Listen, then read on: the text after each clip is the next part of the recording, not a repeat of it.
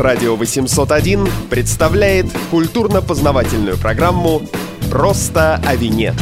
Всем привет, это «Просто о вине», меня зовут Александр Садиков, и сегодня э, у нас в гостях прямо здесь, в нашей студии «Радио 801» Ирина Гусинская, магистр по гастрономическому туризму, сертифицированный сомелье, практически прямым рейсом из Мадрида. Ира, привет. Привет. Ирина Гусинская э, – это тот человек, после подкаста с которым о том, э, как научиться разбираться в вине, разразились, э, как это говорят сейчас, срачи в комментах, и мы просто сорвали банк ВКонтакте, поэтому если вы хотите нам что-то написать, вот напишите комментарий под этим подкастом тоже, или отправьте его на почту радио 801 собака радио 801.ру. Ну и, как обычно, слушайте этот выпуск и все остальные во всех возможных аудиосервисах от CastBox и Google Play, да, Apple Podcasts, и, в общем, везде мы есть, так что просто о вине вы можете везде найти. Сегодня мы решили поговорить о винных фестивалях и конференциях, потому что во всем мире их проходит великое множество, и сейчас мы попытаемся разобраться, что это собой представляет, как туда могут попасть обычные люди, для кого проходят эти все конференции. Ты, как э, сомелье, побывала на многих мероприятиях, в том числе в недавнее время. Да, чистая правда. Вот буквально вернулась недавно из Дюссельдорфа, Дюссельдорфа, а в Дюссельдорф поехала буквально прямиком и из Витории. Витория — это страна басков Испания, в которой в этом году проходила конференция IWNTC. Это международная конференция по туризму, которая в прошлом году впервые поехала в пресс-тур. И она проходила в Будапеште в Венгрии. И об этом, кстати, ты тоже рассказывал в одном из подкастов о винном туризме. Было дело, да. А в этом году она проходила в стране басков. Э, и на ней я даже таки выступала со своей темой, которую я разрабатываю уже второй год про гастрономическую экономическую дипломатию. А в следующем году она будет проходить в Триесте в Италии. В общем, хорошая такая конференция. Одна из немногих, на которую хочется возвращаться. То есть конкретно вот эта конференция, это не только про вино, это вообще и про гастрономию, и про винный туризм, про все, что вокруг этого. Но вообще в целом я бы поделила все винные мероприятия, э, ну такие профессионально организованные, на три большие категории. Одни это винные фестивали популяризаторские, соответственно, для людей не специалистов, которые проходят проходит везде, во всех странах э, и в разных винных регионах. Я, в частности, была, например, в Будапеште. Она проходит каждый год в сентябре, фактически там на одной из главных площадей перед собором. Ты, по сути, платишь за бокал, и потом ходишь и везде все дегустируешь. Номинально тебе дают набор билетиков, где можно полных бокалов выпить там условно 5 штук, но по факту тебе виноделы охотно наливают, вот, и все этим пользуются и радуются, и, в общем, это веселый прекрасный праздник. Такой же фестиваль, например, проходит в июне в Бордо, плюс-минус по той же схеме, то есть ты платишь один раз за вход, и потом уже на месте фактически часто ничего не платишь. И они много где есть, то есть я на такие попадала буквально там, едучи, не знаю, там во Франкфурте, где приезжают люди из, из нескольких винных регионов, привозят свое вино, и оно как бы не называется фестивалем, но идея плюс-минус та же самая, то есть они в определенное время, в определенном месте, все более-менее об этом знают, ну, приходят и, например, и Вы в Италии тоже такие проходят, в том же Кьянти, мы как-то тоже попали на такой фестиваль, каждый год они осенью проводят, и все производители Кьянти приезжают туда, в центр маленького городка, чтобы в таком народном формате представить свои вина. Вот, то есть вот сюда любой простой смертный может совершенно легко прийти. Вот конкретно Будапешт, поскольку я, собственно, в прошлом году была на конференции, на которой всячески поощряли вернуться и приехать снова, было ужасно интересно посмотреть, как они это организуют, то есть, что они вокруг делают, э, ну вот, собственно, весь этот винный туризм построен либо на том, что ты едешь на винодельню или несколько винодельн по организованному туру, да, либо ты вот приезжаешь на какой-то такой винный фестиваль, и заодно у тебя есть какая-то культурная программа. В общем, интересный формат. Вторая часть э, винных мероприятий, уже более профессиональная, это, собственно, конференции по вину. И вот после этого IVNTC в этом году я прям буквально без перерыва поехала на Прувайн. Прувайн в Дюссельдорфе э, одна из самых важных винных ярмарок, винных смотров. То есть помимо вина там, строго говоря, есть и крепкие напитки, но они почему-то занимает гораздо меньше площади. Если верить э, всем э, винным э, блогерам и журналистам и виноделам и всем людям, на которых я подписан в социальных сетях, то там были вообще все люди так или иначе связанные с вином. Кажется, что это вообще главное там винное мероприятие года. Вот, чистая, чистая правда. При этом я, например, билет на нее, ну то есть Дюссельдорф, так же как и Франкфурт, это такой немецкий выставочный город, немцы удивительным образом загробастали себе все главные отраслевые события, мне кажется, всех отраслей. То есть главная книга, книжная выставка во Франкфурте, главная выставка игрушек в Нюрнберге, главная выставка вина в Дюссельдорфе. Мне кажется, у них еще много чего есть, таких главных каких-то мероприятий. И есть города, которые живут непосредственно за счет выставок. И поэтому, если, например, хотите ехать в Дюссельдорф, то думайте о том, чтобы купить билет можно уже за год. Вот я в этот раз, например, купил прямые билеты за 100 евро туда-обратно из Мадрида, что в прошлом году мне обошлось ровно в два раза дороже с пересадкой в Мюнхене, что было адски неудобно. И бронировать жилье тоже лучше сильно заранее, потому что все знают, в какие даты будет выставка еще загодя, и поэтому, в общем, сразу зазирают цены. И поэтому люди там часто бронируют уже фактически выезжая с одной выставки, бронируют сразу на даты следующей. Там выставка проходит, э, по сути, немножечко за городом, то есть это все еще Дюссельдорф, но ближе уже к аэропорту, и многие предпочитают из аэропорта сразу ехать туда и снимать там домик прямо напротив. Ну, то есть мне кажется, что люди, которые сдают эти домики, отбивают их буквально вот за несколько выставок. И суть этой выставки в том, что это, ну, натурально самый важный смотр достижений отрасли. И там собираются все, там проводят самые важные дегустации. И на дегустации чаще всего надо записываться заранее. Я вот уже второй год езжу и записываюсь в январе. Выставка в марте. И это если из таких глобальных выставок. Сразу после этого фактически, ну ладно, в, в апреле была Винитали. Винитали, как говорят отдельные проевропейски настроенные люди, что это тоже очень важная винная выставка, которую всякому приличному человеку надо обязательно съездить. Она проводится в Вероне. И она, конечно же, тоже очень большая, хотя бы потому, что в Италии полторы тысячи автохтонных этих сортов винограда и очень-очень И на Винитали можно все их попробовать. Видимо, да. И в Бордо, соответственно, в мае будет Вин-Экспо, которая точно так же проходит для специалистов. И опять же, все туда ездят. А практически буквально за неделю до нее будет Феновин. Это а международная испанская выставка, которая проходит в Сьюда-Реале. Вот на нее я собираюсь поехать, потому что от Мадрида до Сьюда-Реаль ехать два часа. И потому что там должны быть все важные винодельческие хозяйства Испании. Это вторая категория. И третья категория, ну, из того, с чего я могу сравнивать, это выставки уже около вина, то есть, например, этот винный туризм. В частности, вот есть Айван Хиси. В конце июня я поеду на конференцию МАСТ в Эштари, в Португалию. В прошлом году я на нее ужасно хотела попасть, но у меня как раз там было окончание моего этого сомельерского курса. А в этом году я нее поеду, и там частично она пересекается по спикерам Саймон Тиси, но больше там еще и виноделов, то есть там будет часть для людей, которые делают вино и продают вино, и часть, которая занимается туризмом вокруг вина, поскольку, как мы помним из предыдущих выпусков, это одно из самых прогрессивных направлений туризма. В общем, поэтому мне кажется, что из всех этих мероприятий человеку, который серьезно занимается вином, все время приходится что-то выбирать, потому что иначе выходит, что он буквально вот два месяца в году, он все время должен перемещаться. Он все время ездит и все время дегустирует. То есть это, конечно, очень здорово, но при этом очень тяжело. Печень, в общем, хочется поменять после таких мероприятий. Ну вот, кстати, частый комментарий, который был к э, нашей прошлой беседе, к тому, как э, научиться разбираться в вине, это где же нам взять еще одну печень. Ну а что касается э, винных мероприятий, винных конференций и выставок, получается, значит, у нас три основные, скажем так, категории, да, это фестивали для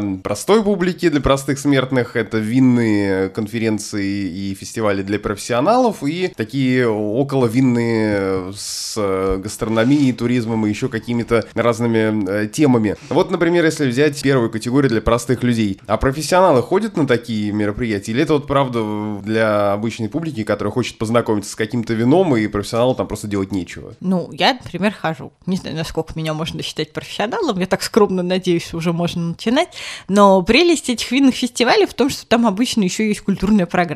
Ну, то есть, например, у Риохи, поскольку мне проще рассуждать про вина, да, испанские, у Риохи, как, соответственно, защищенного географического номинования, есть программа продвижения себя, в рамках которой они организуют винный фестиваль в Германии, потому что Германия у них, в общем, такой популярный закупщик. И они там организуют натуральные концерты, причем хороших таких интересных групп. Соответственно, они привозят свои вина, представляют свои винодельни, и плюс у них есть там еще какая-то интересная программа, куда можно съездить, послушать, посмотреть э, все эти фудтраки, и все это вокруг ужасно интересное. То есть оно, в принципе, не только не, не обязательно сильно разбираться в вине, можно его просто любить. Если взять другую категорию, это профессиональные винные выставки и конференции, может ли туда попасть простой человек? Чаще всего людям, которые выставляются на таких мероприятиях, интересно, чтобы туда пришло как минимум три категории людей. Это люди, которые закупают вино дистрибьюторы, соответственно, они могут быть непосредственно владельцем магазина или дистрибьютором, который потом это все перепродает.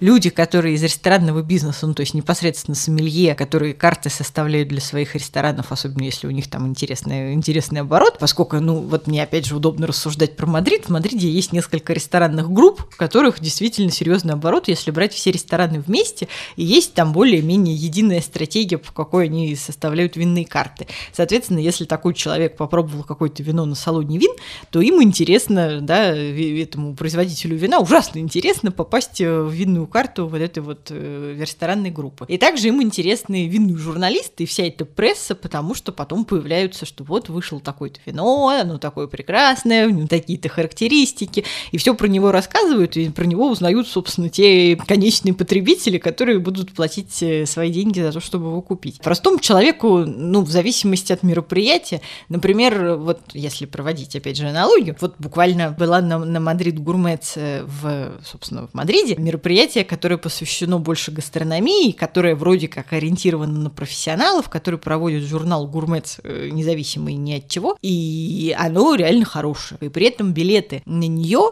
можно найти в последнем номере номере журнала. То есть как бы журнал продается во всех киосках, он там ничего не закрытый, ты просто его покупаешь, он стоит 4 евро в Мадриде, и получаешь два билета, и вот простые смертные точно так же туда приходят. И, соответственно, люди, которые там выставляются, они уже понимают, что к ним придут не только профессионалы, да, и они с них можно спрашивать э, визитки и интересоваться, зачем, с какой конкретной целью они пришли на выставку, хотят ли они там чего-то закупить, проводить, я не знаю, там маркетинговый анализ или еще чего-то. Но также и простые Они должны смертные... быть готовы к тому, что кто-то просто придет поесть. Да, вот именно. так как на другие выставки, там, я не знаю, всякой рекламной сувенирной продукции приходят так называемые бабушки-пылесосы, которые собирают все, все, что плохо лежит на стенде, так и на эти выставки приходят люди, которые просто хотят поесть, выпить, хорошо провести время. И поэтому никто, в общем-то, уже не удивляется, и ну, просто вот таких, как так я, которые пришли, в общем, в середине дня, это их просто выгоняют в 7 часов, выключая свет в павильоне. Но вот на какой-нибудь провайн может ли попасть э, простой человек? Ну вот я не знаю, я как э, условный там винный журналист, например, как-нибудь бы мог просочиться? Нет, ну ты как реальный винный журналист мог бы сам себе выдать э, бумагу о том, что ты пресса э, с печатью, надо откуда-то взять печать и расписаться. Ну, как в э, школе на ластике делали, вот я, я сделаю себе печать. Э, с провайдом засада в том, что у них есть э, специальный комитет, который смотрит заявки. То есть нельзя купить билет просто так, надо зарегистрироваться на сайте, и на сайт надо загрузить документы. То есть ты загружаешь свой, соответственно, идентификационный документ, плюс ты загружаешь какой-то подтверждающий документ того, что ты имеешь отношение к отрасли. Я туда два года подряд хожу как студент, как человек честный, для того, чтобы никого не обманывать, поскольку я учусь на курсе, то я, значит, со своего курса прошу бумажку, и мне наш э, декан пишет э, подтверждающую бумажку, что я реально учусь на курсе, связанном с вином. Соответственно, ее там неделю практически рассматривают, и мне приходит ответ, что да, давайте вот, пожалуйста, покупайте. Быть студентом хорошо, потому что билет льготный стоит 35 евро на все эти дни. То есть он мне все равно не бесплатный, но все равно с учетом, сколько там всего хорошего происходит, понятно, что оно окупается. Поэтому для того, чтобы просочиться туда простому смертному надо либо заполучить приглашение от какой-то компании, ну точно так же, как на все отраслевые мероприятия, людям, которые там выставляются, дают какой-то пул приглашений для тех людей, с которыми они хотят на этой выставке встретиться. И, соответственно, люди, которые, у которых такое приглашение есть, могут туда просочиться. Но при этом я совершенно своими глазами видела, что при входе есть кассы, в которых продают билеты. Из чего я могу сделать вывод, что если вот человек туда приходит, и у него нет подтверждающей бумаги, то, наверное, у него все-таки есть какой-то шанс купить билет, лет, может быть, он просто будет сильно дороже стоить, чем он бы стоил, если бы ты туда зарегистрировался как профессионал. Но засада в том, что провайн проходит всего три дня, и я вот второй год пытаюсь хотя бы ее обойти за эти три дня, и мне кажется, это нереально. То есть это какой-то очень фрустрационный опыт. Просто о вине. И здесь мы подходим к такой важной части обсуждения разных винных мероприятий. Это то, как нужно человеку, который пришел внутрь, как ему самоорганизоваться и на что ему обратить внимание, как ему среди э, этих э, многочисленных десятков, а то и сотен, наверное, стендов, если мы говорим о провайне, понять, что ему стоит попробовать, как построить, я не знаю, свою программу э, и при этом, чтобы сберечь в том числе и свою печень. Ну, на провайне конкретно тут даже не сотни, а тысячи тысячи были участников, это совершенно страшная какая-то цифра. То есть как, как подготовиться к э, такому саммиту и как потом себя на нем вести? Самое правильное, это, конечно, изучить программу. Провайн в этом смысле молодец, потому что, как я уже сказала, программу он вешает за несколько месяцев, и она начинает пополняться. И у него прям очень хорошая политика ведения соцсетей, где они там делают какие-то хайлайты, рассказывают, что в этом году у нас там будет такой-то участник, которого не было в прошлом. У них очень много информации на сайте. То есть единственный шанс удачно и эффективно провести выставку – это сделать домашнюю работу.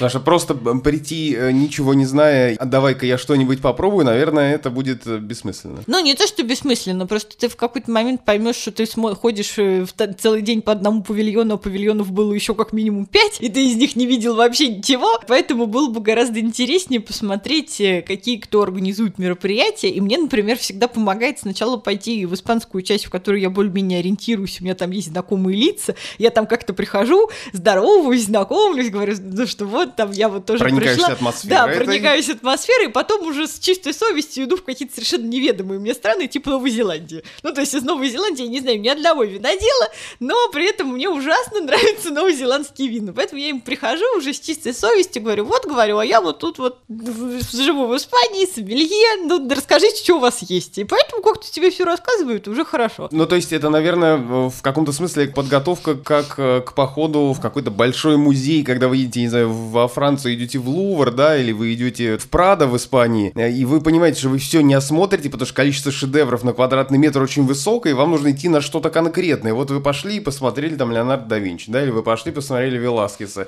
Так и тут вы пошли, попробовали Грузию, пошли, попробовали Аргентину. Да, потому что так интереснее всего, и, и есть потом ощущение, когда выходишь с выставки, не то, что выставка прошла, а ты опять ничего не посмотрел, как у меня было в первый раз. А то, что ты попробовал и то, и это, и познакомился с какими-то интересными виноделами. Потом из хорошего в провайне, например, для тех людей, которые не смогли просочиться на выставку, ни, никак не смогли прикинуться профессионалами отрасли. Остатки сливают куда? Нет, этот вопрос меня очень интересовал, потому что я в этот раз ходила в третий день, и они натурально начали сворачиваться с обеда. Я вот думаю, боже мой, сколько же они заплатили за участие в выставке за стенд для того, чтобы вот это все оставить и уйти. Ну, то есть, натурально, они там в 2 часа дня начали уходить. И там стояло бешеное количество недопитого вина. И у меня было такое, такое, меня так болело сердце, глядя на это все. Не знаю, что они делали с этим вином, не дождалась я этого момента. Но что я хотела сказать, что для людей, соответственно, которые не смогли пробраться внутрь, уже который год был Провайн Goes City. Это, соответственно, для людей, которые в Дюссельдорфе в этот момент оказались или специально приехали и не попали на выставку, то отдельные винодельни, отдельные, соответственно, там, деноминасьоны проводили мероприятия в конкретных ресторанах или проводили дегустацию. Просто о вине. Возвращаемся к обсуждению винных э, выставок и фестивалей и тому, как себя вести и как подготовиться. И здесь э, я думаю, что мы можем еще рассказать о том, э, может быть, в каком-то смысле напомнить, как правильно на таких, ну, то есть, может быть, ты что-то посоветуешь, как дегустировать вино на таких больших мероприятиях. Потому что, с одной стороны, это возможность попробовать очень интересные, необычные, редкие или дорогие вина, которые ты сам мало где найдешь или не сможешь себе позволить. И сплевывать такое вино просто жалко а с другой стороны их так много, что если ты попробуешь все, то будет э, не очень хорошо. Я вот помню, выходил на какую-то круговую дегустацию, где было порядка 60 немецких рислингов, и к концу я устал. Нормально.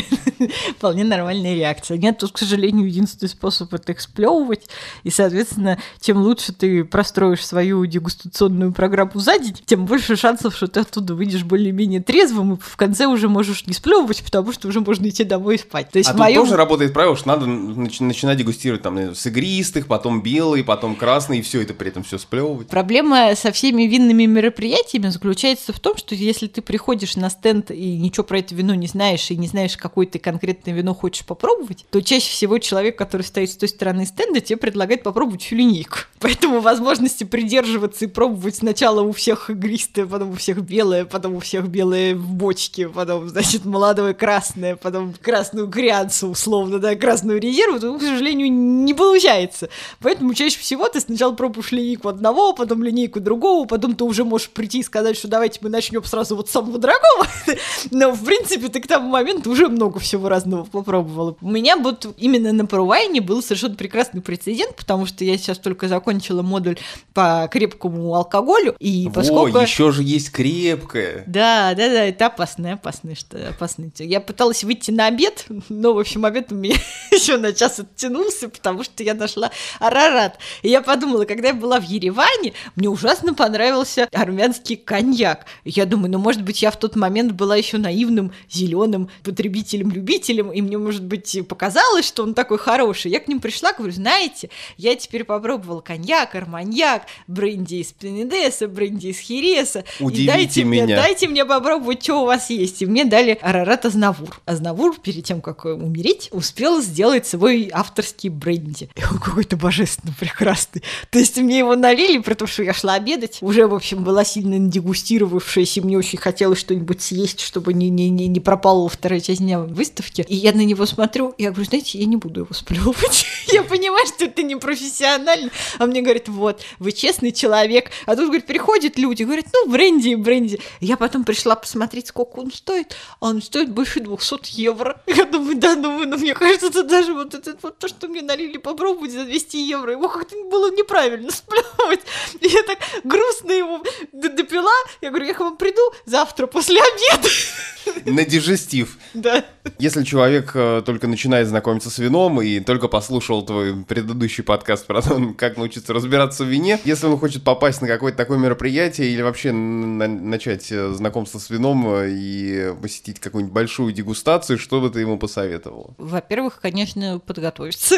Как-то хорошо, плотно покушать перед тем, как туда идти, потому что чаще всего на дегустациях есть ничего не дают. Но Если человек идет на такое мероприятие первый раз, то тут я опять же повторюсь, что очень важно сделать домашнюю работу, посмотреть, что там будут за винодельни, более-менее представить, чего ты не хочешь попробовать или с чего завести разговор, соответственно, с человеком, который там будет стоять, потому что на серьезных мероприятиях часто приезжают сами виноделы, энологи. Не, не тот случай, когда туда нанимают красивую девушку, чтобы она там красиво стояла и разливала вино. И поэтому с человеком есть реальный шанс поговорить, и чтобы он тебе объяснил, как это все устроено. И тут, конечно же, совершенно не стоит бояться показаться профаном, потому что люди, которые приходят, они понимают, что у них вот тут шанс заполучить в свой лагерь э, адепта вина нового. И, соответственно, если они с этой задачей справятся, то вот у них будет преданный поклонник, который будет их вино покупать, везде всем друзьям про него расскажет, и у них будет бесплатный сарафанный маркетинг. Говоря о России, твой взгляд из Мадрида, в России же есть какие-то такие большие винные мероприятия? До того, как я переехала в Мадрид, я честно ходила на фестиваль российских вин который проводила винотека на Комсомольском, например. Также я, насколько знаю, что есть э, слет э, виноделов в Абрау-Дюрсо, о котором я узнала от э, Master Wine испанского Педро Байестерос на мероприятии International Wine Challenge Talks. И он как раз говорил, что он вот буквально накануне перелетел из Абрау-Дюрсо, и вот как- какой там размах, какие там лошадки, озеро, и вот это все. А про вино ничего не А сказал. Про вино, про вино толком, правда сказать, ничего не сказал.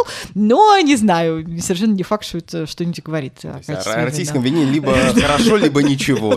И насколько я опять же знаю, что есть э, выставка в Краснодаре, именно винная, есть э, Продэкспо, до которого я так ни разу и не доехала. И в целом это все как-то наводит меня на мысль, что надо как-то приехать еще и на важные российские мероприятия, хотя бы чтобы сравнить. Спасибо, это программа «Просто о вине», и сегодня мы беседовали о винных э, выставках и винных фестивалях с Ириной Гусинской, магистром по гастрономическому туризму, сертифицированным сомелье. Сегодня это происходило прямо здесь, в Москве, в студии «Радио 801», а Ира приехала к нам специально ради этого подкаста из Мадрида. Ира, спасибо. Спасибо.